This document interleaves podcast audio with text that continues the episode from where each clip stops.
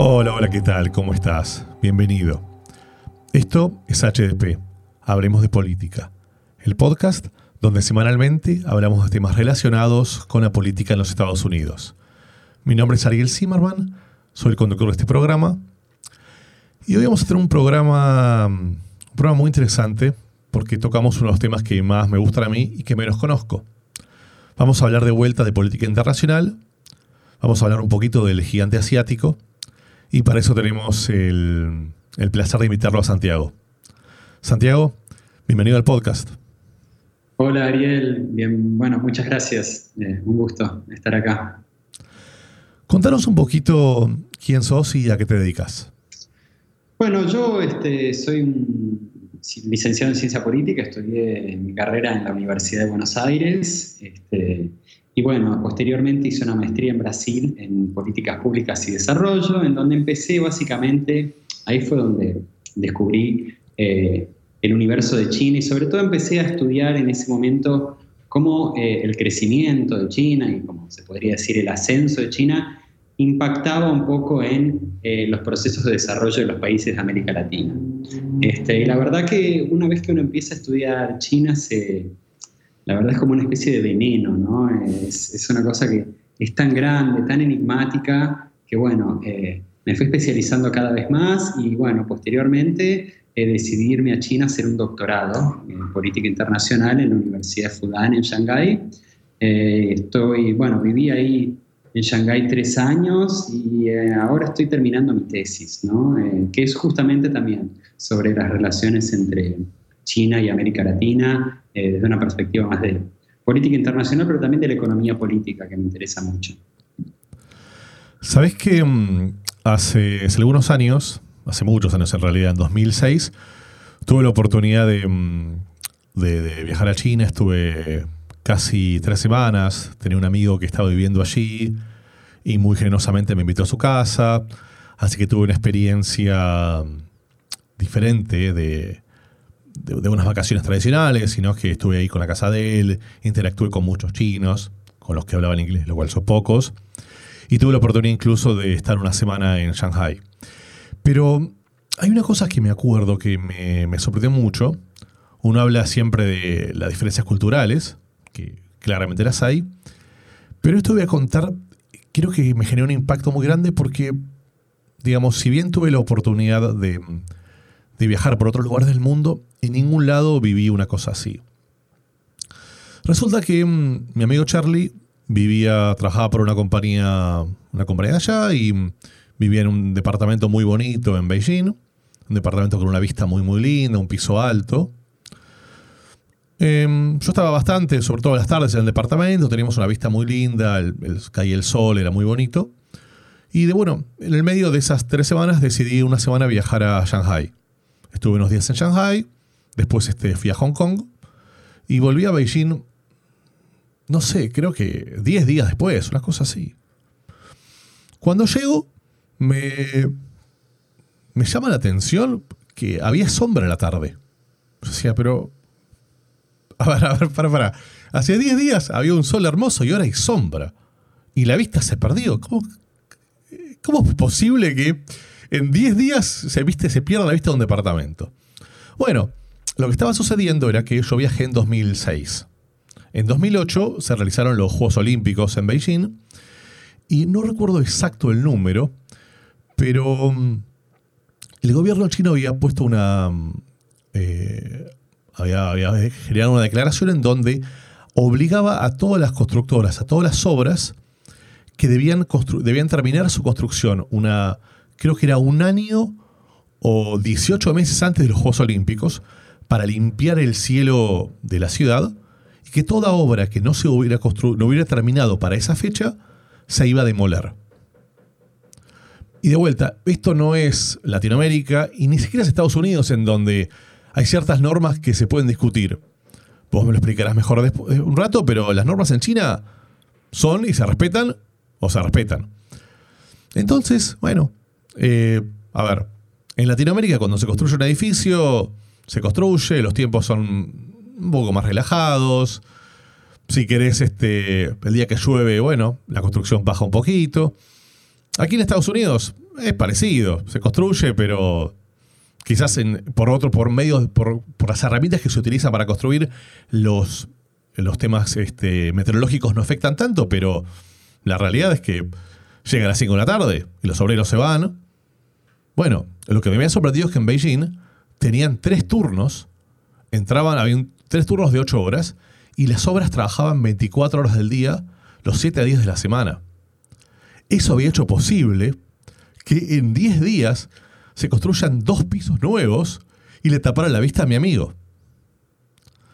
Bueno, esto es un detalle y seguramente hay miles de historias parecidas, pero creo que nos refleja un poquito cómo es la cultura eh, asiática y puntualmente en China, y cómo ciertos valores o ciertas cuestiones que nosotros tenemos entendidos aquí en tanto en los Estados Unidos como en Latinoamérica, bueno, allí son completamente diferentes. Em, entonces me, gustaría empezar un poco esta, esta, conversación que vamos a tener contigo para entender un poquito, digamos, eh, se habla mucho, se habla mucho de crecimiento a tasas chinas. No sé si aplica lo que acabo de contar o no, pero ¿qué entendés vos por crecimiento de tasas chinas? Bueno, Ariel, la anécdota que contás yo creo que ilustra muy claramente un poco este concepto y es algo, como vos decís, que es de hecho bastante común eh, cuando uno va a China, el impacto que te produce eh, la velocidad del proceso de modernización y de desarrollo. ¿no? Eh, la verdad que en las últimas décadas, bueno, todos sabemos esta cuestión del crecimiento de tasas chinas, ¿no? China creció durante más o menos 30 años, 40 años a tasas entre el 5 y el 10%, en promedio que debe ser este, del 7% anual, ¿sí? lo cual no tiene básicamente precedentes en la historia eh, de la humanidad. Por eso eh, lo que produce China como impacto en la economía global en el sistema internacional como producto de este, de este desarrollo, yo creo que eh, se da pocas veces en la historia. Y es notable lo que vos mencionás porque, bueno, yo lo he vivido también muchas veces en Shanghái, ¿no? Este, te vas un par de semanas que por ahí viajaste y, volvés y toda una zona de un barrio construyeron un shopping enorme. Este, y, sin ir más lejos, cuando arrancó esta pandemia de, COVID en Wuhan, eh, bueno, todos vimos cómo levantaron eh, dos hospitales ¿no? en 10 días. Eh, una cosa impresionante. Yo siempre le digo a mis amigos, cuando charlamos sobre China, y yo Digo, bueno, la verdad que ustedes tienen que ir para ver, para, para ver ustedes mismos, para percibir lo que es el proceso de modernización que se está dando, como decías vos, no solo en China, sino yo creo que en varios países de, Asia del Este.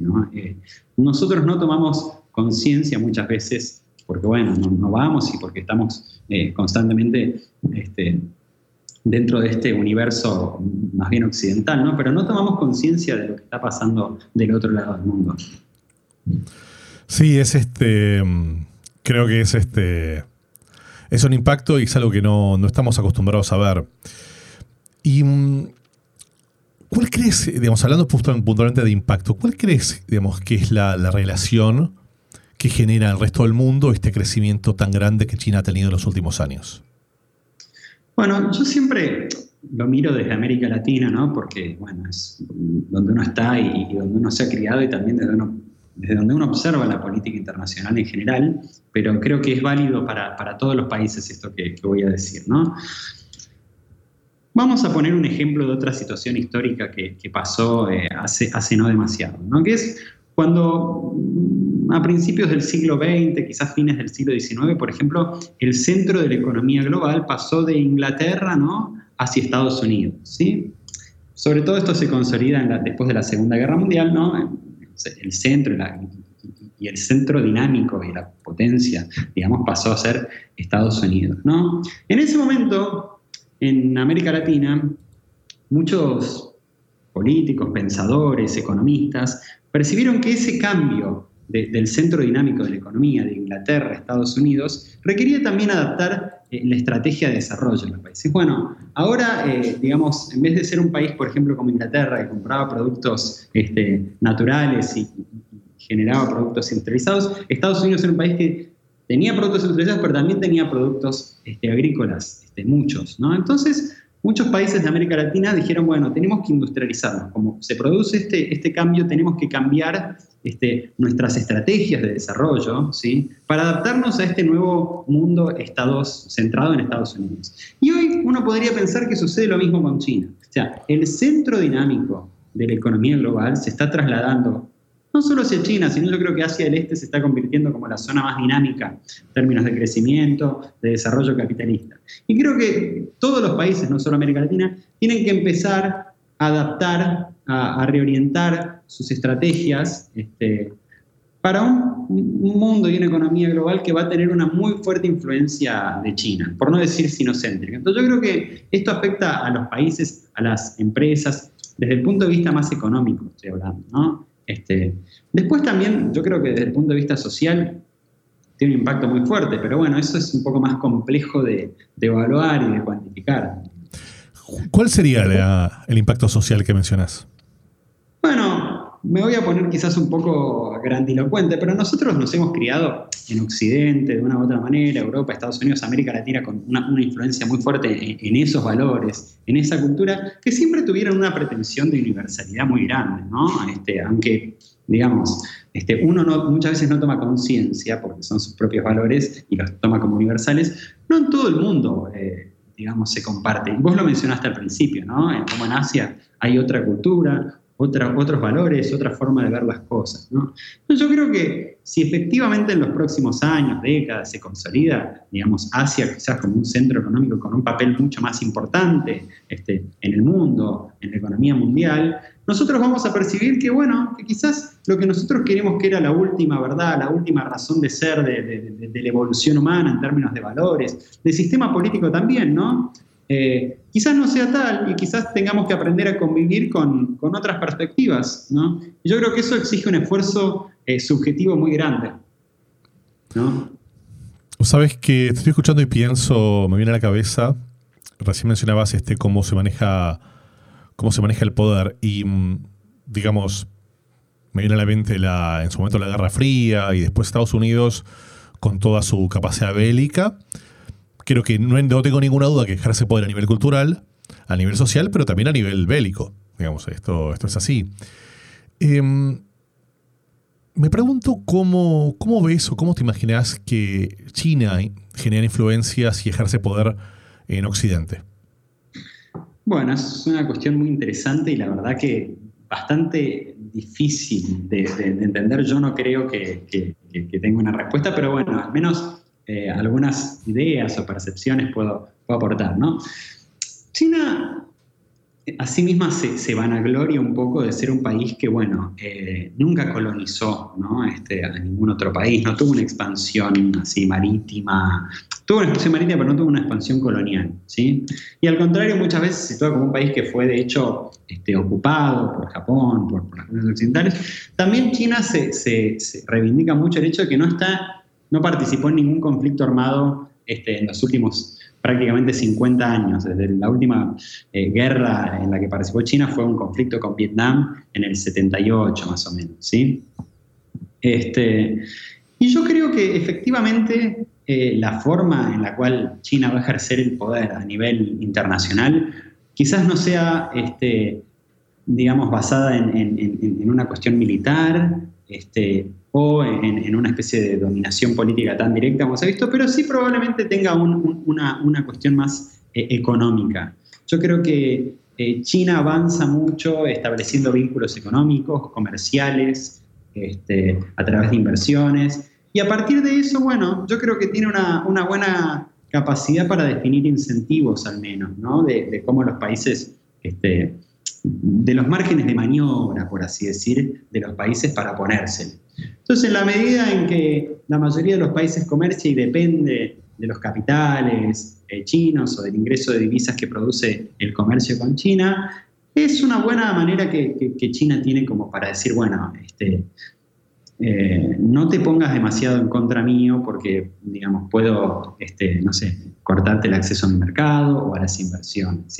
Esto pensándolo desde una perspectiva más bien maquiavélica que existe en, política internacional. Pero bueno, este, si se trata de eso, yo creo que, diría que hoy en día es, bastante eh, el énfasis que colocan en las cuestiones de, diplomacia económica. Y yo creo que, bueno, China también todavía no tiene el poder. Esto uno lo podría preguntárselo porque no ejerce el otro porque no puede, quizás, porque no tiene ese poder bélico.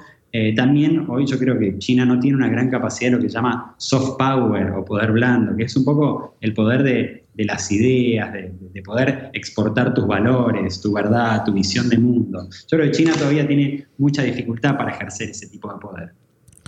Hace, mm, hace algunos episodios atrás tuvimos la oportunidad de grabar, este, hablar un poquito de globalización y hablamos un poquito de, mm, de en general cómo estaba parado el Estados Unidos frente a, al resto del mundo.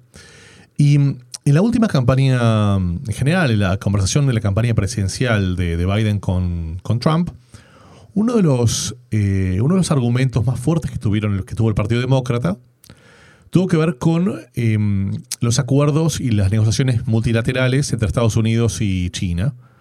Y se, solía mencionar la quizás la, manera en la cual Donald Trump tenía para, negociar con, este país. Más allá de hablar de, temas puntuales de la negociación, me gustaría entender qué pensás respecto al, al poder de negociación. Digamos, ¿vos crees que Estados Unidos hoy tiene el mismo poder de negociación que tenía, no sé, la administración de Clinton o administraciones anteriores? ¿O crees que estas tasas de crecimiento tan fuertes que han tenido China y este poder que China ha generado a nivel económico al mundial han equiparado un poquito las, las, oportunidades? Este, yo creo que, bueno, sin dudas Estados Unidos sigue siendo el país más poderoso del mundo y yo creo que en la historia humana nunca hubo, digamos, eh, un país que acumule tanta capacidad económica, tanta capacidad militar, este, tanta capacidad incluso de, eso, de influencia en términos de soft power, cultural. Este, y yo creo que también la, economía norteamericana sigue exhibiendo un dinamismo impresionante. ¿sí? Este, dicho esto, yo creo que también en las últimas décadas, independientemente de China, también la verdad que uno lo podría discutir eh, horas, pero bueno, debido probablemente a una serie de, de errores o no en política internacional, hoy Estados Unidos no puede ejercer eh, un poder de forma tan indiscriminada o de forma tan hegemónica como era en los 90. ¿sí? Y al mismo tiempo lo cierto es que China, si bien yo creo que aún se encuentra muy lejos de competir con Estados Unidos en términos tecnológicos, en términos militares, en términos culturales, ¿sí? Bueno, eh, está creciendo mucho y muy fuerte y, sigue avanzando y, no da señales de, fragilidad. Entonces yo creo que eh, yo creo que Estados Unidos tiene todas las herramientas este, para, lidiar con el desafío, pero esto significa, no significa, digamos, someter a China, sino mantenerse probablemente en una posición primordial en, el sistema internacional, pero también aceptar eh, un cierto grado de coexistencia porque no, no, puede, no puede evitarlo. También recordemos, China tiene 1.300 millones de habitantes, este, una economía muy grande, o sea, es algo eh, difícil de negar. Entonces, eh, tampoco tiene mucho sentido eso. Y espero que Biden, eh, conozco, pero por ahí uno de los lo que mencionamos al principio, uno de los principales errores de Trump fue quizás tener un enfoque muy unilateral con China, ¿no? Porque fue solo al frente. Y, lo que decías vos, Biden le dicen, criticaba mucho que debería usar más a los aliados, Europa, Japón, este, como para juntos ¿no? ejercer un poco presión y que China se adapte este, a las, a las requerimientos y a los estándares. Yo creo que eso sería muy beneficioso, yo creo que sería eh, un camino más que, más que interesante para Estados Unidos. Recién mencionabas eh, los temas de tecnología y, y, si bien es cierto, digamos, no hay ninguna duda que Estados Unidos está al frente en muchos aspectos tecnológicos, de vuelta, la tecnología hoy en día creo que eh, es tan amplia, es tan diversa que es muy difícil decir quién es el líder tecnológico a nivel mundial, porque, eh, digamos, existen cientos o miles de, verticales al respecto, si se permite la, palabra. Y estoy pensando puntualmente en lo que tiene que ver con, no, con tecnología móvil, sino con datos móviles, es decir, con lo que llamamos 5G. Digamos, em, hay muy pocas compañías a nivel global que pueden crear antenas y pueden mantener torres. Y estas torres son la base de la tecnología. O sea, este, nuestro proveedor de Internet lo que hace es, digamos, es proveer el servicio que se manda entre antena y antena. Y a nivel, de, a nivel global, como decía, hay muy poquitas eh, compañías este, de 5G. Este, una de ellas es Huawei. Em, yo tuve la oportunidad de, trabajar para una, una telcos muchos años y es muy común que las compañías telefónicas hoy en día lo que hacen es tercerizan directamente sus antenas y, sus torres a Huawei, y lo hacen en casi toda Latinoamérica y en Europa, porque es mucho más eficiente eh, y sacan encima un problema, digamos, unos problemas y unos costos muy, muy grandes. Ahora bien, en Estados Unidos Huawei está casi prohibido. Empezó en la administración, el fin de la administración de Obama, pero Trump fue mucho más duro con eso. ¿Cuál crees que es el impacto que vamos a tener, digamos, en este país o en general a nivel global eh, esta, esta prohibición de compañías chinas en general de, este volumen por parte de los Estados Unidos?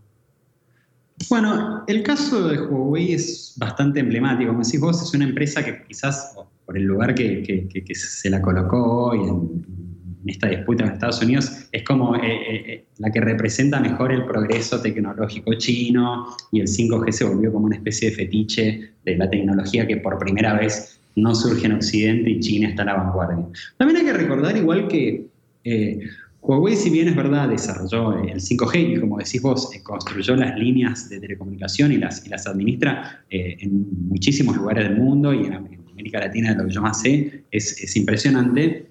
Este, lo cierto es que Huawei tiene una gran dependencia de Estados Unidos tecnológica todavía, porque la mayoría de los, sobre todo los semiconductores, pero otros componentes que utilizan sus teléfonos, y en sus antenas de 5G solo los producen empresas este, eh, estadounidenses o empresas no estadounidenses pero con patentes y licencias eh, de propiedad intelectual estadounidenses. ¿sí? Y una de las medidas más fuertes que hizo Trump fue eh, no solo prohibir el 5G en Estados Unidos, pero, pero él limitó y prohibió la venta de estos componentes a Huawei, ¿sí? Incluso cuando vienen de otras empresas que, como decía, por ejemplo, una empresa taiwanesa que hace semiconductores, pero se hace con alguna eh, patente norteamericana, no le pueden vender a Huawei. Y la verdad es que hoy Huawei está en una situación muy complicada porque al, ellos hicieron como una especie, almacenaron muchos de estos componentes de semiconductores y se dice que tienen capacidad para aguantar hasta mediados del año que viene, quizás antes porque para las antenas requieren menos piezas, pero para celulares ya eh, es mucho más complejo. Este, entonces la situación de Huawei es bastante complicada y si no se llega a una solución, diría, política eh, en la nueva administración de Estados Unidos, este, va, va, a tener que reducir sus operaciones, sin duda. Este, y bueno, en relación a los impactos más, más, más, podríamos decir, de largo plazo o más macro de todo esto, uno podría imaginar la constitución de dos esferas, por ejemplo, de Internet eh, a nivel mundial, o sea, un sistema más eh, estadounidense, incluso se podría pensar, no sé, desconozco, pero un sistema más europeo y otro sistema más, más chino, ¿no? Entonces vos, nosotros estamos acostumbrados a un Internet casi global, que eso no, digo, no quiere decir que, que vaya a desaparecer, pero bueno, eh, se pueden, se pueden quizás, uno podría imaginar como distintas zonas de, influencia, ¿no? Este, en relación a eso. Eh, yo creo que China eh, va a tener más éxito, Huawei y esas empresas van a tener más éxito eh, en los países en desarrollo, en América Latina, en África, en otros países de Asia, y probablemente tengan más limitaciones este, en Europa y en Estados Unidos.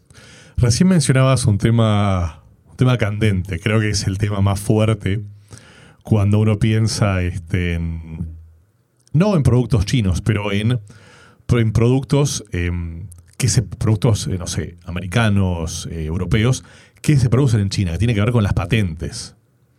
El tema de las patentes, el tema del copyright, del derecho de autor, es este. Em, probablemente haya sido las, las herramientas que Occidente inventó o creó para que quienes crean productos tengan una ventaja competitiva y no sean copiados. Sin embargo, eh, bueno, hemos escuchado todos miles de historias de que eh, estos conceptos, de vuelta en el universo chino y en la cultura china, eh, son diferentes. ¿Cómo crees que va a impactar o cómo crees que está impactando el tema de la falta de copyright, de derecho a autor en China para las compañías americanas?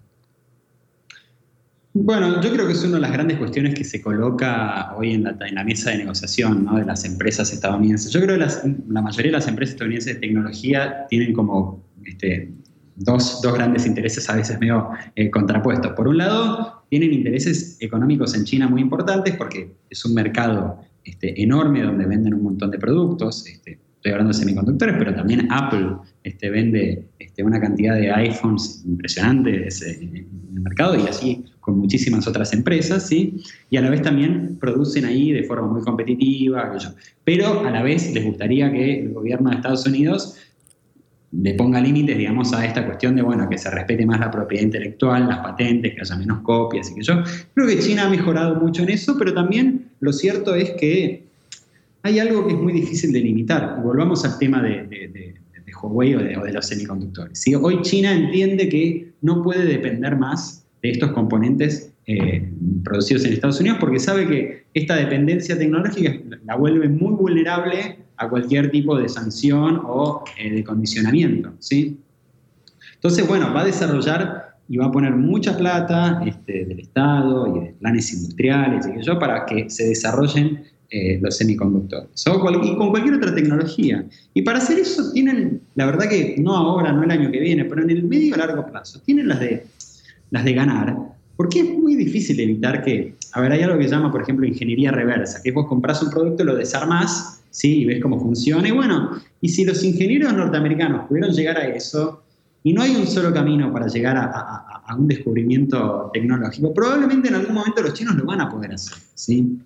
Entonces, eh, digamos, me parece que es importante para las empresas norteamericanas, pero digamos, eh, y, esto, y eso va a mejorar en el nivel micro, pero en el nivel macro de la dependencia tecnológica, China va a avanzar de una u otra manera. Pero vos sabés que, mm, a ver, obviamente no, no soy abogado, pero un abogado te diría que precisamente las leyes de el, el, patentamiento está pensado o está estructurado para que eso no se pueda hacer, digamos. Porque si, si vos no tenés patentes, siempre, digamos, el poderoso termina ganándole al, pequeño, digamos. Saquemos a los Apple o a los Google o a los Cisco o a los BMW. Pensemos en un emprendedor. Una persona este, crea un producto, lo patenta, crea una forma diferente de hacer algo, lo lleva a producir a China y a los dos meses tiene vendiéndose en su mismo, en su mismo marketplace un producto exactamente igual, pero con otra marca y a la mitad de precio porque un chino se lo copió. Em, es muy difícil para un emprendedor. ¿Cómo, ¿Qué pensás? Bueno, eh, yo no sé, entiendo el, razonamiento en términos teóricos y abstractos, pero yo no estoy tan convencido de que proteja al, más fuerte o que al, menos fuerte, digamos, esta cuestión de... Porque si vos lo pensás, al menos históricamente, todos los países que estaban digamos, menos desarrollados o lejos de la vanguardia tecnológica, por ejemplo, Alemania, enfrente a Inglaterra o Estados Unidos, cuando estaba por atrás de Europa, todos recurrieron a algún tipo de, robo de propiedad intelectual, de copy, qué sé yo. Y a nivel global, si vos ves, ¿cuáles son los países más interesados en proteger estas patentes? Son los países que ya están en la frontera tecnológica. ¿sí? Entonces, grandes laboratorios, este, grandes empresas tecnológicas, y son en general los países desarrollados, subdesarrollados, los que en verdad se acoplan, pero más que nada se adaptan a, estas reglas que vienen este, en muchas casas, en la mayoría de los casos dictadas por los países desarrollados. Entonces, yo creo que hay algo así como una expresión que, que usa un economista este, surcoreano que se llama Ha Jung Chang, que dice tirar la escalera, que la mayoría de las veces los países cuando se desarrollan y llegan a dominar las tecnologías de vanguardia, una vez que llegan ahí, tiran la escalera para que los otros no puedan subir. Entonces, bueno, ahora no se puede copiar, no se puede usar más estos incentivos industriales. Entonces, el, caso de China, para volver y cerrar esta idea, es, es emblemático porque está bien, usó todas esas cosas, esas, probablemente robó propiedad intelectual, y copió, y truchó, y todo eso. Pero, ¿qué otra manera habría de llegar en muchos casos? Y si China no lo puede hacer, entonces nadie más lo va a poder hacer. Entonces, todos los otros países subdesarrollados no podrían. Y, si vos analizás históricamente, eh, los países que hoy son desarrollados lo hicieron en el pasado. Entonces, yo lo entiendo desde el punto de vista del emprendedor micro, pero yo, yo, soy más, mi área es más como las grandes cuestiones a nivel de desarrollo, ahí yo lo veo de otra manera. Puntualmente me viene, la, me viene la idea de la cabeza de esta, esta percepción que a veces tenemos en, en Occidente de los productos fabricados en China. Y es muy gracioso porque, digamos, la marca Made in China muchas veces eh, está, está, asociada con productos de baja, de baja, calidad cuando todo se produce en China. O sea, este, es muy gracioso, digamos, cuando vos compras un producto de Apple, te dice pensado, diseñado en California, pero fabricado en China. Y los productos de Apple teóricamente tienen los estándares de calidad más altos. Entonces me pregunto, eh, ¿qué sucede y, qué está, y sabés qué está haciendo China para mejorar esa imagen? Que es simplemente un tema de imagen, porque en la realidad este, los productos de mayor calidad se producen en China como los productos de menor calidad, todo se produce allá. Sí, yo creo que en verdad eh, lo que vos dices es tal cual. Que, digamos, se produzca en China no genera quizás tanta, tanta desconfianza, sino también yo creo que un problema de marcas. Creo que las marcas chinas, como que si una marca china ya lo, ves un poco este, como un producto de baja calidad y todo eso. Yo creo que China ya per se, digamos, ya ha mejorado mucho, ¿sí? Porque en la medida en que, como, como bueno, decías vos, en la medida en que empieza a avanzar en el proceso de desarrollo, de industrialización, a dominar mejores tecnologías, las propias firmas chinas empiezan a este, generar productos este, más interesantes. El caso de los celulares, de las computadoras, está bien, no es un iPhone, no tiene ese prestigio, pero hay un celular Huawei, un celular de Xiaomi, este, Está muy bien, ¿viste? Huawei es un buen ejemplo. La verdad, ese buenos productos se asocia con Leica para hacer las cámaras. También que las empresas van desarrollándose y mejorando este, en sí mismas, empiezan a, generar productos más interesantes para el consumidor, más complejos, y se ha hecho un buen, un buen trabajo. Desde ya que queda eh, mucho por hacer, pero no me preocupa tanto porque, de nuevo, yo creo que eso, en la medida en que, bueno, las, marcas eh, y el proceso de desarrollo continúe, la, las empresas chinas adquieran mejores capacidades tecnológicas e innovación, van a empezar a sacar productos mejores y más confiables. Y bueno, y de a poco, sobre todo que si son un poco más baratos también, este, tienen una, ventaja competitiva. Y repito, sobre todo por ahí en mercados como de países en desarrollo, como en África, en América Latina, donde por ahí uno prefiere decir, bueno, no necesito gastarme lo que me cuesta un iPhone ¿sí? o un Samsung este, y me compro un, Xiaomi que la verdad que aguantan muy bien, son muy buenos y el precio es, menor. Y lo que está pasando también es que ya no es tan menor. en la medida en que la marca va generando mejores productos, no es que tampoco eh, te salen tanto más barato. Entonces, eso no me preocupa tanto. Este, creo que va a ser un corolario del éxito que podría tener China si sigue en esta senda de desarrollo. Creo que mm, justamente en esta senda de desarrollo, como decías, em, China está involucrándose un poquito más, quizás no solamente eh, con su producción de con su producción, sino también em, de alguna manera está involucrándose puntualmente, creo, en Latinoamérica a través de em, a través de sus relaciones políticas con los diferentes países. Tengo entendido que están generando líneas de préstamos a algunos mercados y en algunos países puntualmente están, este, están invirtiendo muy fuerte en, todo lo que tiene que ver con la infraestructura de los propios países. Tengo eh, en la cabeza, me viene en la cabeza un dato, eh, a ver, yo hace mucho no vivo en Argentina, pero tengo entendido que puntualmente en Argentina, desde hace algunos años, China ha invertido muy fuerte y está incluso ha tenido algunos, eh, algunos desarrollos puntuales como unas bases tecnológicas en el sur de Argentina. Algunas, he leído en algún lado que que hay como una discusión sobre si esas bases son científicas o, militares, no lo sé. Pero puntualmente me viene la, idea de, mm, si esto afecta, o ¿crees que esto afecta de alguna forma la soberanía de los países? Este, bueno, sí, eh, no. A ver, no sé, hay que, hay que separar un poco todo. Eh, es cierto que China ha eh, invertido mucho en proyectos de infraestructura en varios países este, de América Latina, de África, de Asia. ¿sí? China tiene una ventaja muy fuerte en términos de sus empresas de, construcción de este, líneas férreas, puertos, este, líneas de transmisión eh, eléctrica, centrales hidroeléctricas. todo eso tiene una gran capacidad y además tiene un, interés económico que es, bueno, internacionalizar a sus empresas y además eh, China tiene muchas reservas internacionales y la verdad que en un momento en donde ya no rinde tanto eh, comprar bonos del Tesoro norteamericano, que son, este, te dan un retorno muy bajo, por ahí dices, bueno, voy a usar esa plata para invertirla en activos fijos o en cuestiones. Entonces, también presta eh, plata a los países para construir estas obras, ¿no? En Argentina, bueno, están desarrollando una, línea ferroviaria que es del Belgrano Cargas, eh, desarrollaron un parque solar, están desarrollando dos, dos represas este, hidroeléctricas en la Patagonia. Eso es una cosa, ¿sí? Eso no podría discutir, eh, se ha vuelto muy popular eh, por parte de, los medios estadounidenses y sobre todo de, porque es una narrativa que tomó mucho Trump y Pompeo de que en verdad es una trampa de una deuda, de la trampa de la deuda.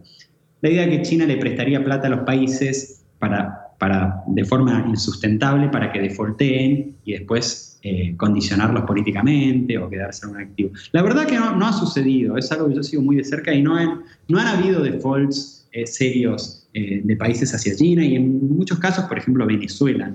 China le prestó mucha plata a Venezuela este, en su momento, en las mejores épocas del chavismo, y después Venezuela entró en una crisis muy fuerte, eh, todos ya sabemos, este, y no está pagando, ¿no? Y, ha tenido que posponer los pagos, y China la verdad que fue bastante comprensiva en eso, ¿sí?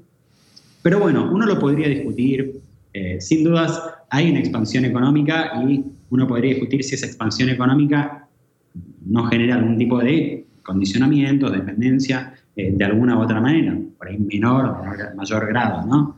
Lo de la base del observatorio en el sur es, también, uno, digo, tiene que analizar las cosas con objetivo, porque la verdad que lo que uno lee en general sobre China es, eh, en, los medios occidentales, en general está bastante malintencionado. ¿sí?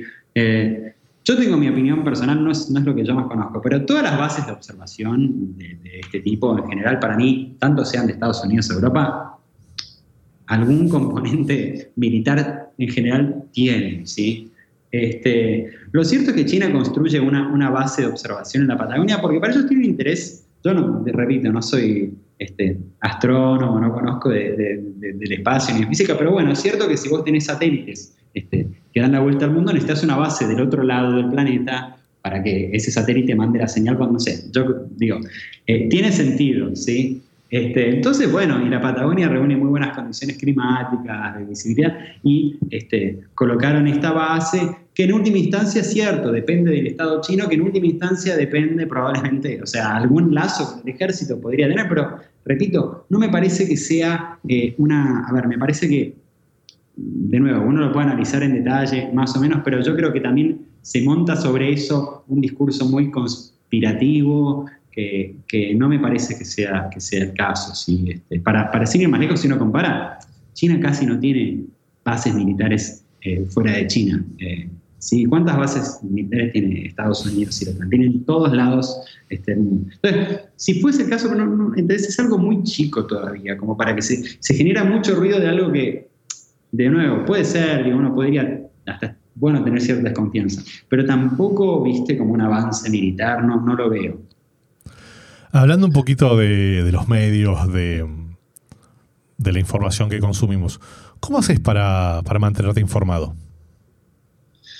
en general yo leo todos los diarios mainstream, bueno, a mí me gusta, entonces a, la mañana doy una ojeadita por los argentinos, por New York Times, que yo leo el, chino que, que se, lee bastante es el South China Morning Post, que es un diario bastante independiente y crítico, si está basado en Hong Kong. Este, eh, y después, bueno, uno escucha muchos podcasts, este, lee reportes más de, consultorías, en temas más específicos. Pero de todas maneras, yo, a ver, por, mi formación en ciencia social y todo, yo siempre leo de forma muy crítica, lo cual no quiere decir que tampoco no soy víctima de, nada, de la guerra y de la tempestad semiótica a la cual uno se ve acosado todo el día, que, no sabes también de dónde vienen las cosas. Entonces, eh, la verdad que es difícil, con todo y con China en especial, ¿no?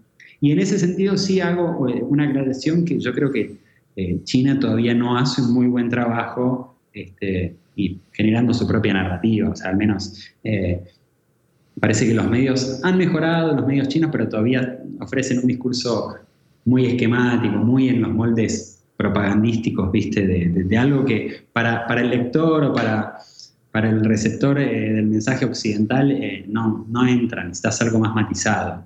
Este, creo que en eso China todavía tampoco hace un, buen esfuerzo. Y bueno, sin duda después por, por, cómo el clima internacional viene, sin duda vamos a seguir viendo, yo sí lo que estoy seguro es que por parte de todos los medios occidentales va a haber una guerra informativa este, hacia China, eso es, es, es claro, ¿no? ¿Y hay algo que nos quieras contar que no te haya preguntado? No, yo siempre lo que digo, a ver, es que yo estudio China, pero la verdad que China es algo incomprensible, sobre todo para, para, un occidental. he ido allá a vivir uno cada vez que, cuanto más conoce, menos entiende, como sucede en verdad con, con muchas cuestiones, ¿no? Este, y en ese sentido lo que yo me parece que es interesante, y volvemos un poco al, al inicio de la cuestión sobre supuesto ascenso de Asia y, cómo queda Occidente, que siempre tuvo mucha certeza de sus, propias, sus propios valores, su universalidad. Este, yo creo que, digamos, esto es una cita que se la roba a Bartés, que es un semiólogo francés, que en su momento hizo un viaje a China en la época este, del maoísmo, que toda la izquierda francesa iba hacia allá. Y también le pareció todo muy complicado, no se entendía, es, es, un, es un diario muy lindo, pero él termina diciendo, bueno, al final más, más que lo que uno puede decir sobre China, es lo que China dice sobre nosotros mismos. Entonces yo creo que el ejercicio de tratar de entender esta otredad tan complicada, en verdad eh, eh, es muy enriquecedor en el sentido que nos hace tomar conciencia de también eh, nuestras propias limitaciones y sobre todo la, quizás la, nuestras propias, poner en cuestión nuestras propias certezas o, relativizar un poco algunas certezas absolutas con las cuales nosotros tenemos. Y eso yo creo que ya es algo muy interesante. Entonces, mi, recomendación siempre es eso, es tener, tratar de tener una, una mente abierta hacia, esa otra edad que es muy radical, ¿no? Bueno, la, verdad, Santiago, creo que el tema, este, el tema de China es súper, súper interesante. Este, me parece que da para hablar muchísimo más. Pero bueno, quería, quería agradecerte por, por el tiempo que nos dedicaste y por haber este, aceptado la invitación para venir a este podcast. Bueno, no, gracias a vos, Ariel, fue un gusto, la verdad, participar. Espero que, bueno, este, hayamos aportado algo y, bueno, este, eso, eh, gracias, gracias en serio. Y bueno, para ti, que has llegado hasta acá, es muy probable que te guste lo que estamos hablando. Para nosotros es muy importante que puedas suscribirte a nuestras redes, en YouTube y en Spotify, pero sobre todo que lo puedas recomendar a tus amigas y amigos. Muchísimas gracias y nos vemos la semana que viene. Adiós.